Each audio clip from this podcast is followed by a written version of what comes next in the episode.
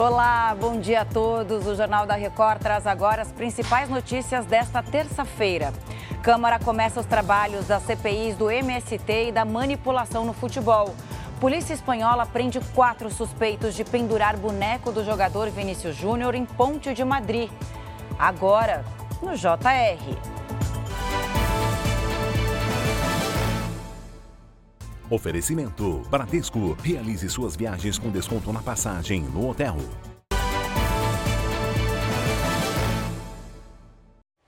Os deputados que integram as CPIs instaladas pela Câmara na última semana voltam a se reunir hoje.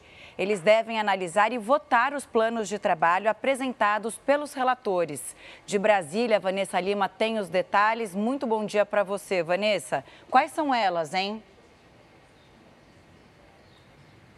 Bom dia, Camila. As principais são a comissão que vai investigar a invasão de terras pelo MST e também a comissão que vai apurar a manipulação de resultados de jogos de futebol. Só a CPI do MST, por exemplo, já tem pelo menos 24 requerimentos de convocação para depoimentos de líderes do movimento, políticos e empresários do agronegócio. Já a CPI da manipulação de resultados tem mais de 50 pedidos de convocação de jogadores e dirigentes de clubes. Camila. Obrigada, Vanessa.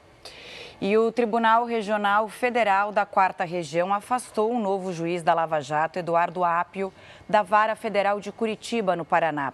A corregedoria pode abrir um processo administrativo disciplinar contra ele.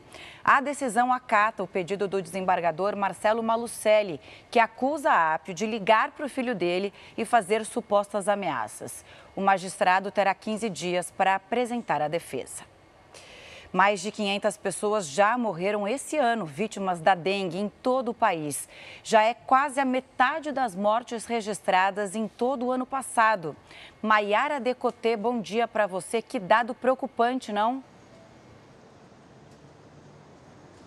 Muito preocupante, Camila. Bom dia para você também. E esse número pode crescer ainda mais, porque há 372 óbitos em investigação.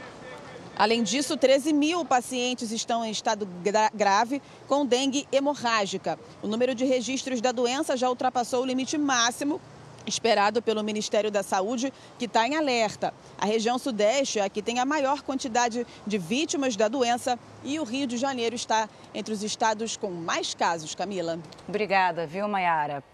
E a polícia espanhola prendeu quatro pessoas suspeitas de pendurar um boneco representando o jogador do Real Madrid, Vinícius Júnior, enforcado em uma ponte da cidade em janeiro deste ano.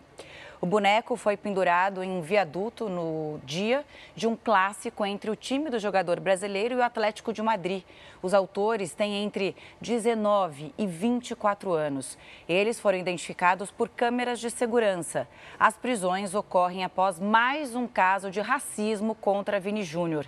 Ele foi chamado de macaco por torcedores durante uma partida contra o Valência. O caso está sendo investigado pela Procuradoria-Geral da Espanha. Chega ao fim esta edição. Outras informações no Fala Brasil às 8h40. Ótima terça-feira para você.